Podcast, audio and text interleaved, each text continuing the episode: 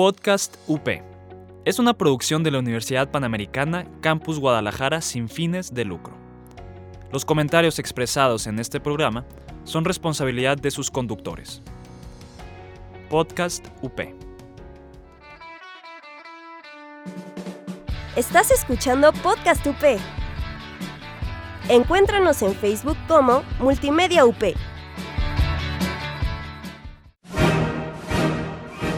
El guion es lo que usted ha soñado que debe ser. La película es lo que usted termina. George Lucas. Conoce los estrenos de la semana. Te platicamos sobre personajes icónicos. Entérate de datos curiosos. Y sin olvidar los churros. Muchos, muchos churros.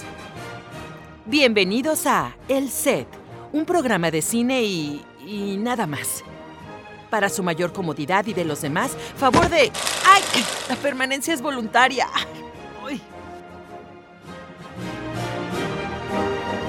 Son las decisiones las que nos hacen ser quienes somos, y siempre podemos optar por hacer lo correcto. Es la frase con la que comenzamos esta nueva temporada de la famosa franquicia El Hombre Araña, protagonizada por Tobey Maguire. Sean todos bienvenidos al set. Los saluda su amigo Carlos Labriano y me encuentro acompañado por. Yasmin Arias.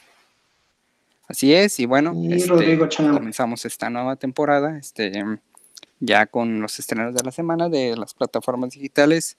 Eh, en Netflix tuvimos Proyecto Power, dirigida por Henry Joss y Ariel Schummel, si no me lo recuerdo, este, que bueno, son más famosos por haber dirigido videos musicales de Dua Lipa y de Cardi B. Sí, los directores de actividad paranormal. También. Ajá, exactamente. Y bueno, esta película protagonizada por Jamie Foxx y este, Joseph Gordon-Levitt, que bueno, tuvimos oportunidad de verla los tres y bueno, ¿qué opinaron de la película? Mm, yo creo que es una película interesante. Yo la catalogaría como algo, una película más palomera. Porque no, no es, o sea, no es mala por completo, pero no es una película memorable, ni es una película que sea importante la historia. Sí, exactamente. Creo que el concepto es bastante bueno, o sea, está interesante como todo eso que tienen de que, o sea, cada pastilla le da a cada persona un poder especial, o sea, dependiendo como del animal que le tocó, todo eso, este, como que el concepto está padre, pero pues como que no supieron manejarlo bien. Aparte como que creo que Joseph Gordon-Levitt está súper desperdiciado en ese, en esa película.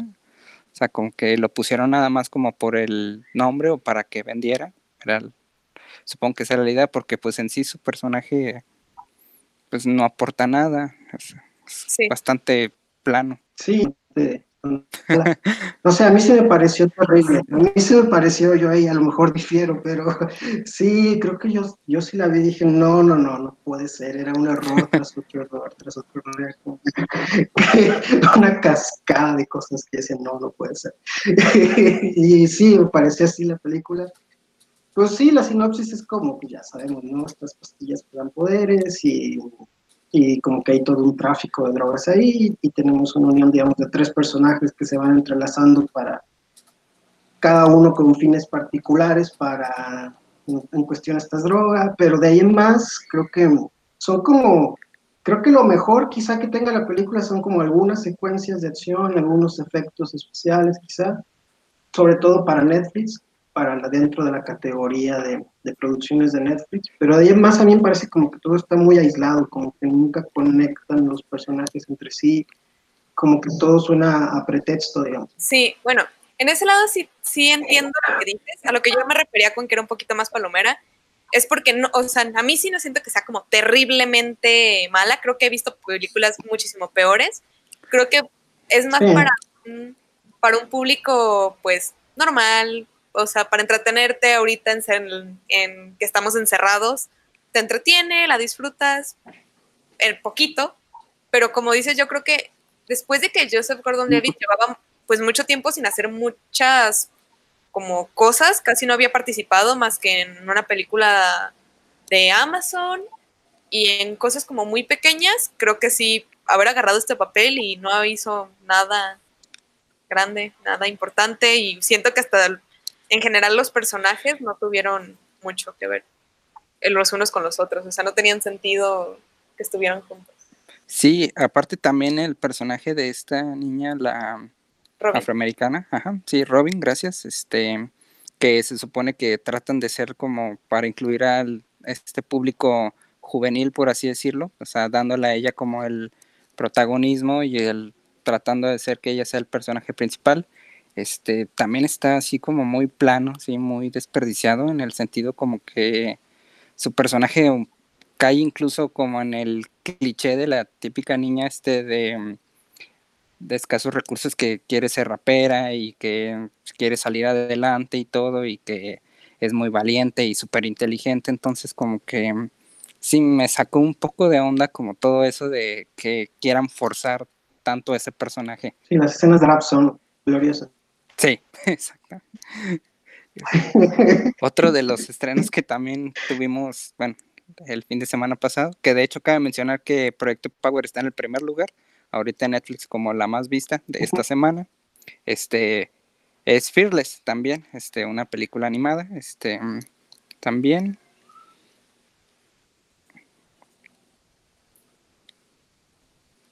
sí, es una película que une el mundo de los videojuegos con una especie de un adolescente que juega un videojuego como muy, al que es como muy aficionado, y de repente unos personajes, que son unos bebés de ese videojuego, traspasan la realidad del videojuego y llegan a la, a la Tierra, digamos, y él se tiene que empezar a hacer cargo de estos bebés con poderes, ¿no? Esa es como la sinopsis. Ah, wow. Sí, sí, no, no, es como una gran película. Tampoco el nivel de animación es como interesante, también es producción de, Netflix original. Y yo creo que lo, la película puede llegar a ser como entretenida. Quizá la idea original mm, es lo más rescatable, como esto de unir dos mundos y el mundo de los videojuegos con el mundo de la realidad, pero de ahí es más como que todos los personajes caen en en cosas que ya hemos visto, en clichés, en el villano villano que nada más quiere apoderarse de la tierra, que también traspasa hacia el mundo de la realidad. Entonces, como que trata de unir el mundo de los superhéroes y los videojuegos con un viaje de crecimiento del personaje protagónico, pero no es, nunca conecta. Creo que lo que más le falta a esta película es la emoción de los, de los personajes. No hay como personajes emotivos que sí hemos visto en otras películas de animación y que es en donde a Pixar es donde mejor le salen las cosas siempre. No tanto en la cuestión de animación y eso, sino que logra personajes emotivos y que conectan. Y aquí en esta película nunca pasa, nunca pasa eso. Sí, bueno, y ahorita que mencionas videojuegos, este también tuvimos ayer el estreno de High Score, una serie documental que habla precisamente como de los orígenes de todos estos videojuegos que conocemos, como lo es Pac-Man, Street Fighter, este, Mario Bros, todos ellos. Este, eh, tuve la oportunidad, de hecho, vi el, capítulo piloto, bastante interesante. Este, la producen estos que hicieron, tienen como este canal en YouTube que se llama Great Big Stories, si no me equivoco, este, que bastante bien, es narrado por Charles Martinet, eh, la voz de Super Mario, de hecho, por si les interesa y son fan de los videojuegos, este, es una recomendación que les vamos a dar. Y otro de los estrenos que también tuvimos, este, bueno, en el caso de HBO, este, fue Lovecraft, Lovecraft Country. Sí, esta serie este, que es producida por Jordan Peele y J.J. Abrams. Aunque creo que de... Sí, lo que... No, que creo que al final las, de los estrenos más importantes que fueron esta semana fue este Proyecto Power, que es el que, pues como dices, está ahorita en número uno en Netflix. Y también se estrenó, uh, bueno, o se va a estrenar Scooby-Doo. Ajá, precisamente este Scoop, Scoop como le pusieron este originalmente, creo que sí, Scooby es como se llama aquí en Latinoamérica, este que habla como estas nuevas aventuras de Misterio a la Orden, de este grupo de jóvenes investigadores este, y su perro grandanés.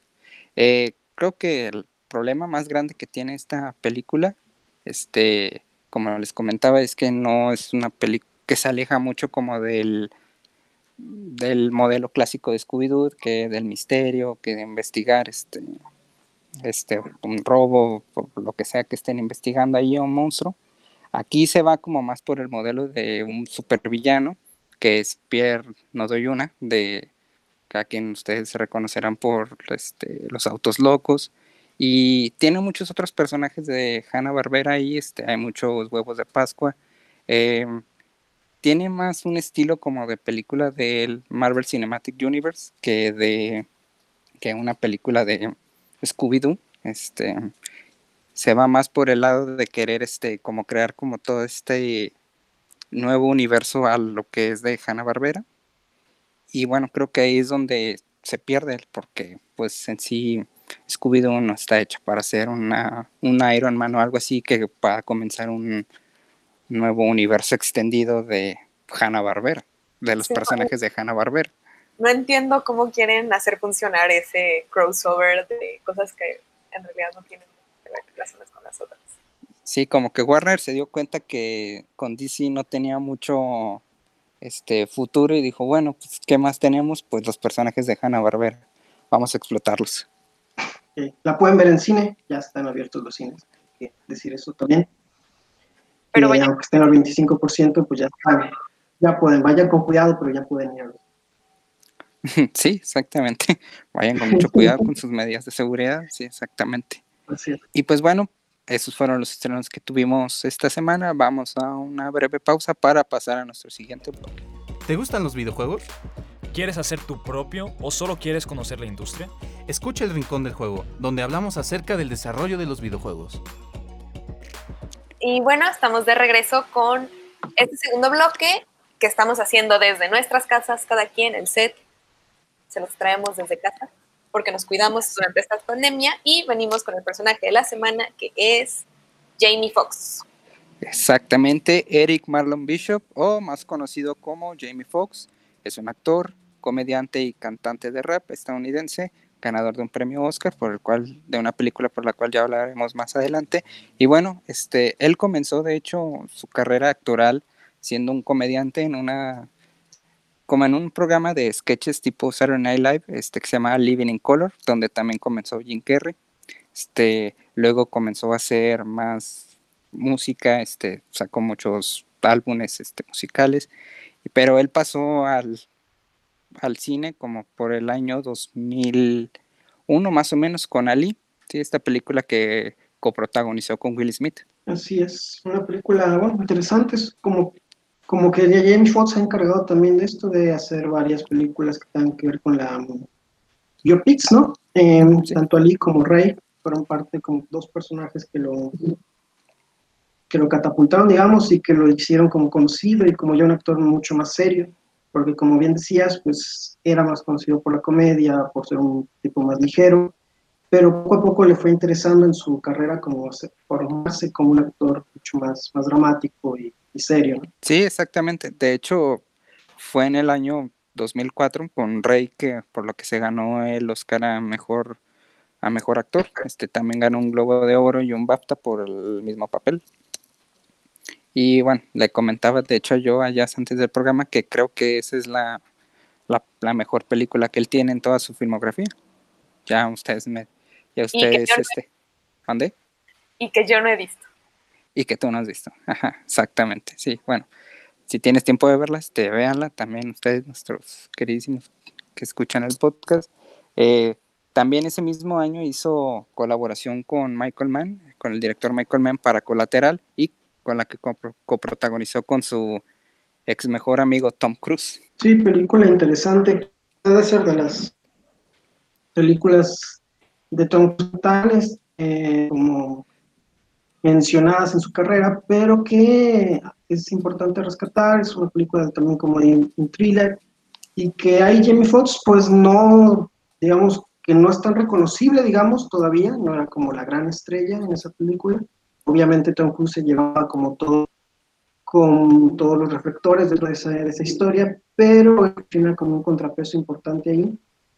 Y me parece que también es como los años en donde empezó a forjarse como, un actor serio, digamos.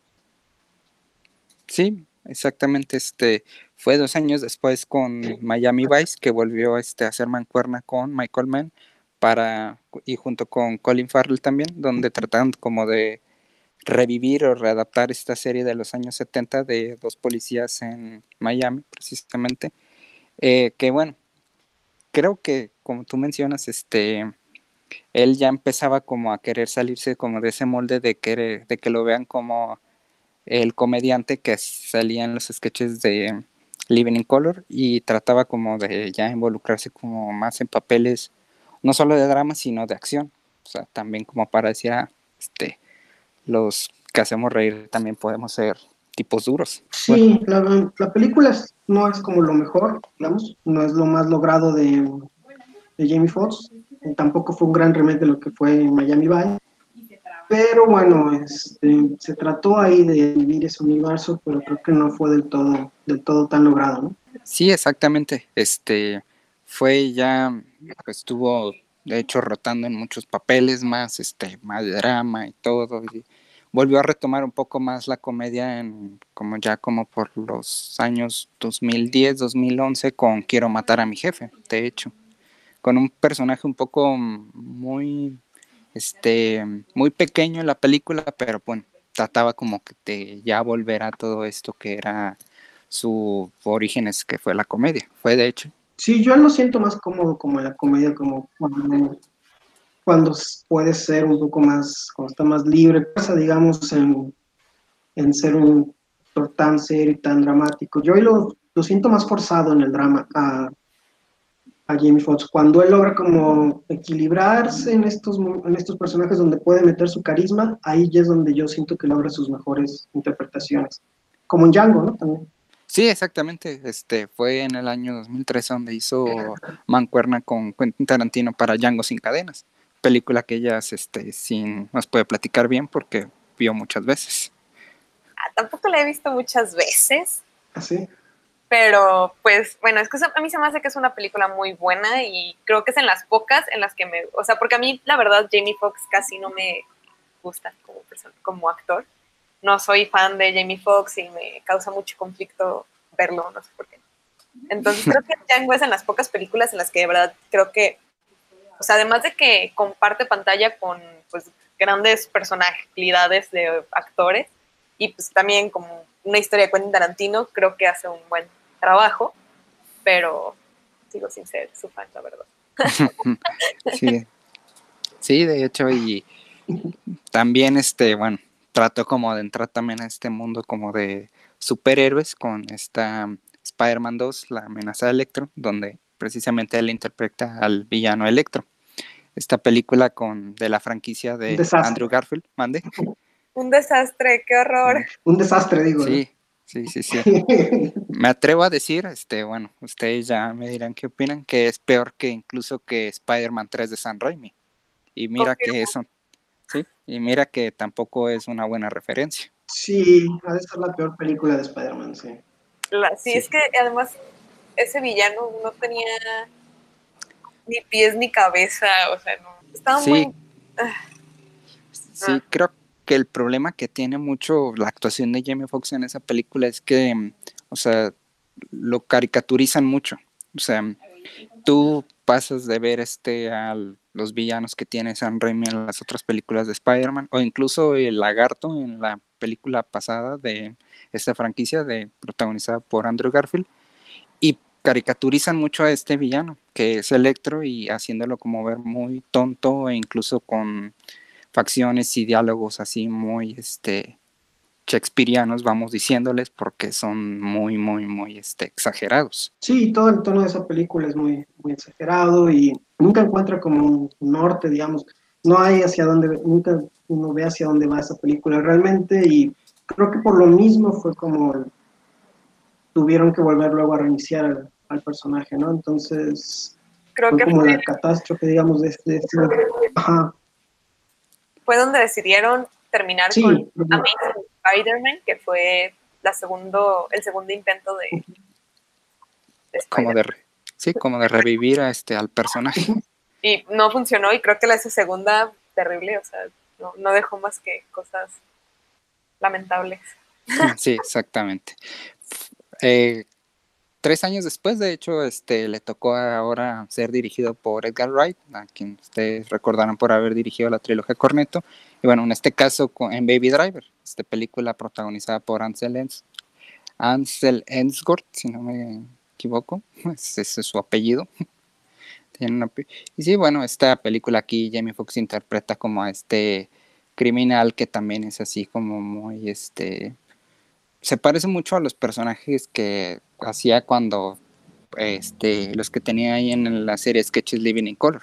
O sea, como muy, este, un criminal tratando como de ser, este, cool, por así decirlo, o como que todo le sale mal. Sí, creo que ese personaje es un, o sea, es de, es para que te caiga mal. Creo que está hecho desde un inicio construido para que sea un personaje que nunca, nunca tragues durante toda la película, para que cuando llega su momento, pues sigas sintiendo, no sientas como tristeza por él, sino como...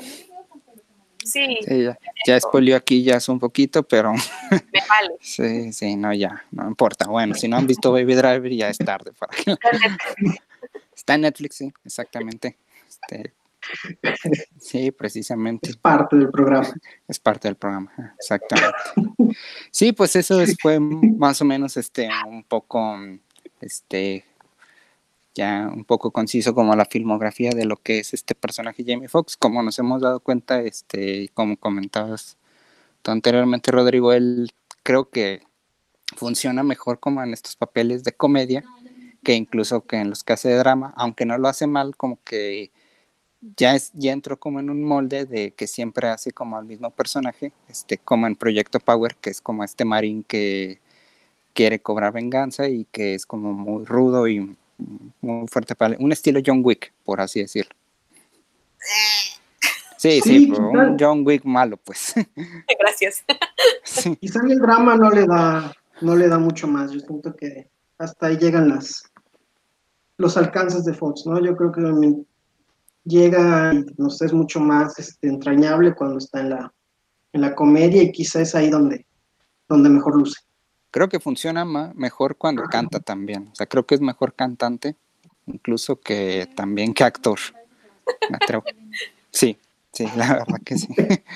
Pero bueno, este, vende. Y bueno, pues eso, este, vamos a una breve pausa para pasar a nuestro siguiente bloque. ¿Crees que el género K-pop es muy difícil de entender? Nosotros te lo contamos todo. Escúchanos en Corean Subtítulos. Regresamos para nuestro último bloque, que es el bueno, el malo y el culposo, que es donde hablamos de tres películas de diferente, digamos, calidad. Y este, esta ocasión va a ser películas de superhéroes que no necesariamente pertenezcan al universo de Marvel o al universo de DC. Ajá, precisamente, este, bueno, tenemos muchas películas de superhéroes este, que no pertenecen como a esta gran este, titanes de lo que son las editoriales de Marvel y DC, sobre todo del Marvel Cinematic Universe, que creo que es el que está más gobernando últimamente, este, tanto en el cine. Y bueno, este, escogimos, creo que hay muchas películas este, buenas de superhéroes, este, entre ellas Los Increíbles de Brad Pitt, tanto la primera parte como la segunda parte funcionan bastante bien. Sí, a mí me parece que quizá de lo que son superhéroes en ese mundo de animación, le supo dar como un vuelco interesante a y creo que quizás se nota que es uno de los talentos más interesantes dentro de, de Pixar, ¿no? Em, una película con cuatro personajes entrañables, que nos entretiene de, inicio a fin, que emociona y que logra generar a partir de simplemente un retrato familiar, digamos, y una dinámica familiar, eh, una emoción también con, con el espectador. ¿no? Sí, creo que es de las películas como favoritas para ver en casa o ver en como en familia o no sé cómo decirlo, con los niños, porque pues es al final una película infantil.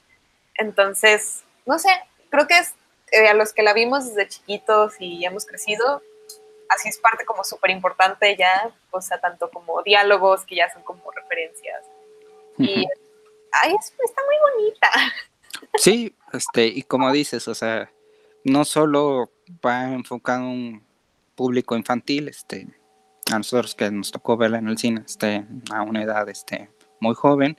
Eh, también tiene como mucha temática este, que incluso a los adultos puede parecerle interesante, como todo esto, lo que es este, vivir como en el exilio, este, también como todos estos temas que tienen pues de la familia, problemas familiares. La segunda parte también, este, como que también aborda muchos temas de lo que es ahora, este, bueno, como esta separación de clases, incluso todo eso, o sea, es bastante interesante.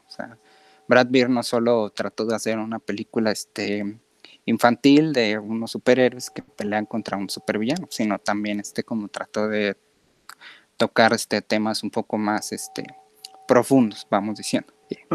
Y, aparte de las secuencias de acción, creo que funcionan bastante bien, mucho mejor que Proyecto Power. muchísimo mejor. Sí, la estética también. Sí, este, la estética retro quizás. Sí, situada en los 60, de hecho, ¿no? Si no me equivoco, este, para los que no sabían, Los Increíbles está situada en los años 60. Sí, este, y bueno, así como Los Increíbles, también hay otras películas de superhéroes que también funcionan bastante bien, como Hellboy de Guillermo del Toro, este, Kikasta, La Máscara, la Máscara del Zorro también, este, sí, sí, exactamente. O sea, creo que todas esas películas, este, que también, este, muchas de ellas vienen, este, su origen son de los cómics, este, no pertenecen como a este conglomerado que es Marvel o DC. Sí, creo que dentro de estas hay como muy buenas, o que, bueno, por lo menos han sido parte como de muchas cosas. La máscara creo que es una que pues es grandiosa, bueno, a mí me hace más genial esa película. Y, es de, y además no es un héroe común, es un antihéroe. Es, un antihéroe.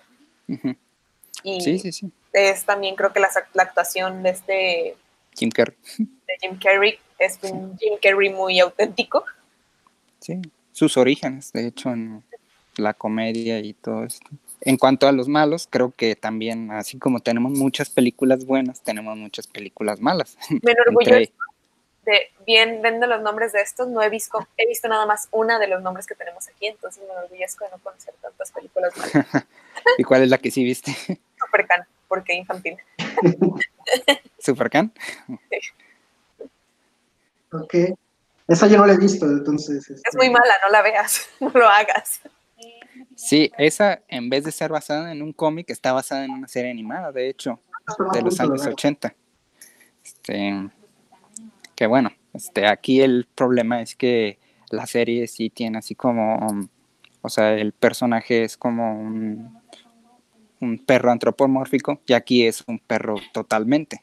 O sea, y creo que ahí ya empezó como a tener muchos problemas la película. Sí, está... No tiene sentido. Además, el, el villano también, a pesar de ser que es un gran actor, creo que... Sí, fue Glass también, de hecho, como esta tercera parte de la trilogía de superhéroes, por así decirlo, de M. Night Shyamalan, que consideramos que también es muy mala. Sí, bastante mala, ¿no? Creo que mm, como que esa trilogía fue decayendo una, una a una. Sí, fragmentado a lo mejor pudimos rescatar algunas cosas. Ya en Glass como que todo, todo intenta conectar como de una manera muy, muy forzada y la historia detrás de los está como de la superficie, o como siempre le gusta a Shyamalan, que siempre hay algo escondido y un giro y una tuerca, pues es como ya ahora sí demasiado retorcida ya para, para tratar de que siempre haya algo sorprendente, ¿no? No sé, creo que no, no hay como dentro de toda la película una, algo que la sostenga bien, ¿no? Sí, como que trata que a fuerzas haya como esa vuelta de tuerca, o sea, como que quiere poner su guiño o su como que le dijeron, ah, tú siempre pones vueltas de tuerca en tus películas, tiene que a fuerzas, tienen que poner una. Y bueno, ahí es donde bien dices que se ve forzada la película. Sí, secuencias de acción también no tan logradas, muy forzada la unión de los tres personajes, también lo siento. Eh, como que el personaje de Fragmentado no termina de encajar con los otros dos que venían del protegido. Sí, exactamente.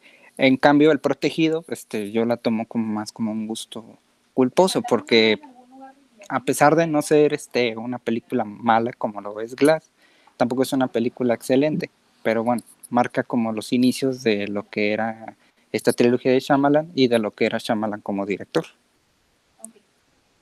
Sí, quizá de ser una de las mejores películas de Shyamalan, tal vez, si no es que junto con el sexto sentido de ser la mejor. De ahí en más, creo que la filmografía de pues, se puede evitar.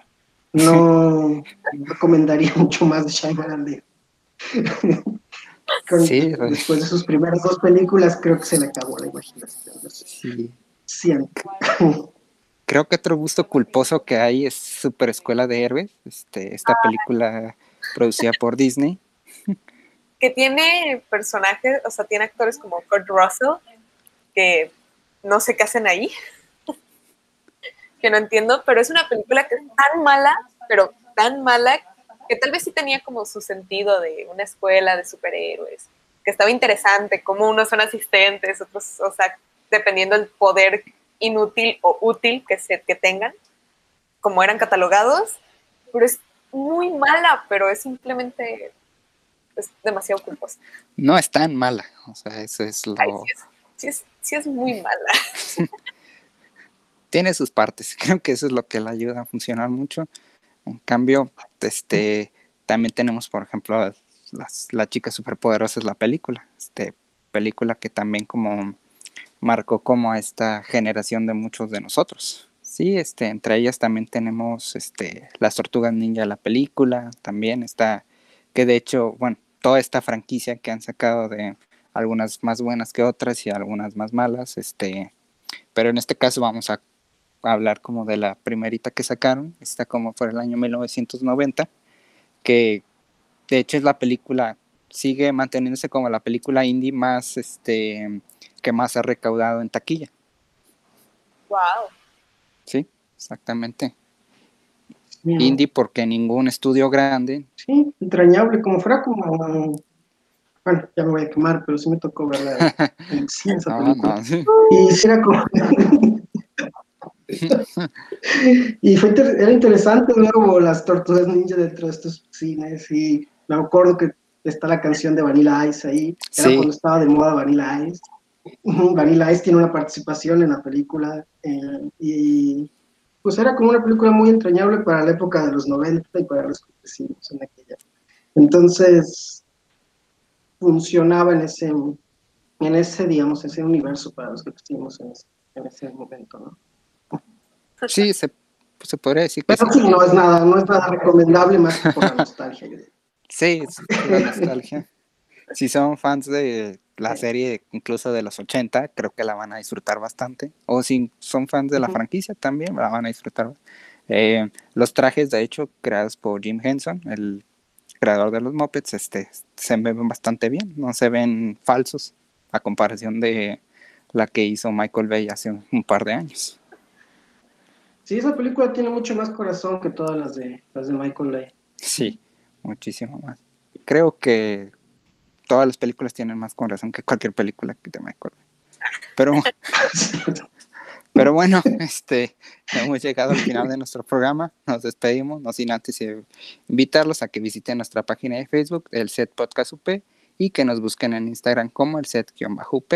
Y bueno, estén pendientes de nuestras plataformas de Spotify y iTunes. Y no se pierdan la gran variedad de programas que tiene Podcast UP. Se despide de ustedes Carlos Laureano. Yasmin Arias. Y Rodrigo Chano. Nos vemos. Es imposible hacer una buena película sin una cámara que sea como un ojo en el corazón de un poeta. Orson Welles. Hemos llegado al final. Espero que hayan disfrutado la función. El buzón de quejas y sugerencias está abierto de sábado a domingo de 4 a.m. a 6 a.m. Nos vemos pronto. Estás escuchando Podcast UP. Encuéntranos en Facebook como Multimedia UP. Podcast UP. Es una producción de la Universidad Panamericana Campus Guadalajara sin fines de lucro. Los comentarios expresados en este programa son responsabilidad de sus conductores. Podcast UP.